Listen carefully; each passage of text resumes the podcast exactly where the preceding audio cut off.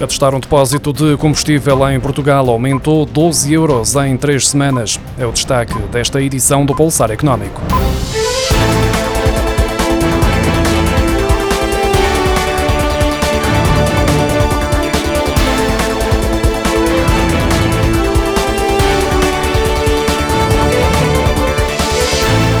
A testar um depósito de 50 litros com gasolina ou gasóleo aumentou em média 12 euros no espaço de três semanas, desde que a Rússia invadiu a Ucrânia a 24 de fevereiro, o que veio agravar ainda mais a tendência de subida dos preços dos combustíveis que estava a ser sentida desde o início do ano. Na semana em que a guerra começou, o gasóleo era vendido em média a 1,65€ por litro em Portugal continental. Atualmente, o litro deste combustível é vendido por 2,05€ em média. Já no caso da gasolina, na semana de 24 de fevereiro, o litro custava em média 1,81€, agora já supera os 2,08€ por litro. Para atestar um depósito de 50 litros, é preciso dispor de mais de 100 euros para um bem indispensável para quem precisa de se deslocar para o trabalho e em trabalho, um valor bastante significativo para o nível salarial que é praticado no país.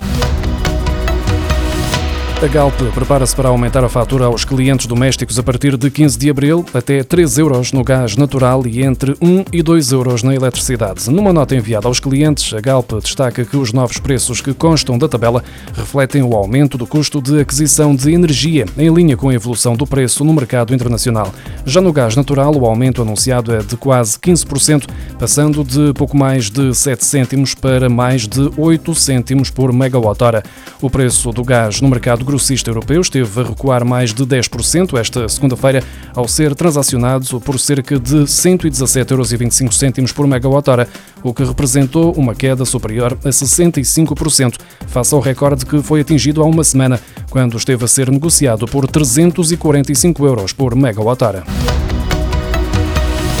Organização para a Cooperação e Desenvolvimento Económico defende o aumento de impostos sobre as empresas de eletricidade para depois aplicar parte dessas receitas em medidas com vista a minimizar a subida dos preços de energia a pagar pelos consumidores particulares e pelas empresas. A medida já foi inclusivamente aprovada pelos governos de Itália e da Roménia, segundo as estimativas da OCDE. Nestas condições de mercado, os lucros das empresas de eletricidade podem aumentar em 200 mil milhões de euros, pelo que um aumento da carga fiscal nestas circunstâncias, seria uma medida mais do que justificada para ajudar a reduzir as contas da eletricidade dos consumidores e dos grupos mais vulneráveis.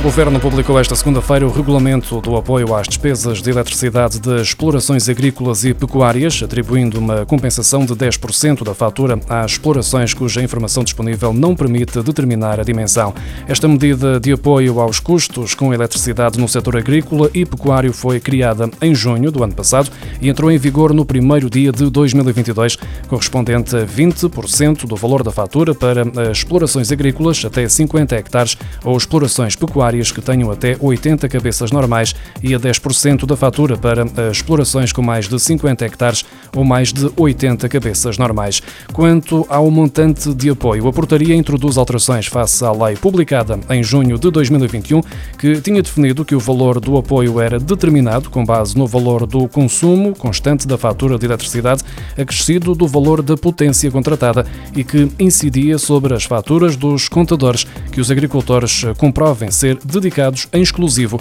ou maioritariamente à atividade agrícola. Com esta alteração, o apoio incide exclusivamente sobre o valor do consumo real constante da fatura, acrescido da componente fixa associada ao valor da potência contratada para os contadores em nome dos requerentes que estejam exclusivamente afetos às instalações ou equipamentos associados às atividades agrícolas e pecuárias. Se o contador não for exclusivamente dedicado à atividade, mas que seja comprovada a maioria do consumo para esse fim, o apoio incide exclusivamente sobre a componente fixa associada à potência contratada.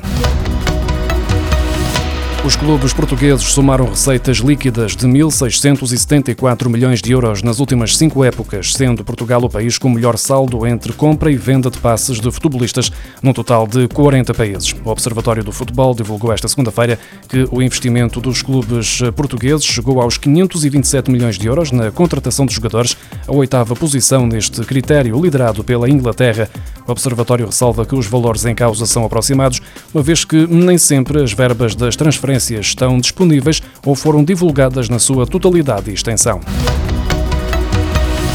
Setor do alojamento turístico registrou 853.200 hóspedes e 2 milhões de dormidas em janeiro, correspondendo a aumentos de 183,7% no número de hóspedes e de 185,9% no de dormidas, superiores aos registados em dezembro de 2021, com mais 148,9% no número de hóspedes e superior em 169,7% ao número de dormidas registado no final do ano passado.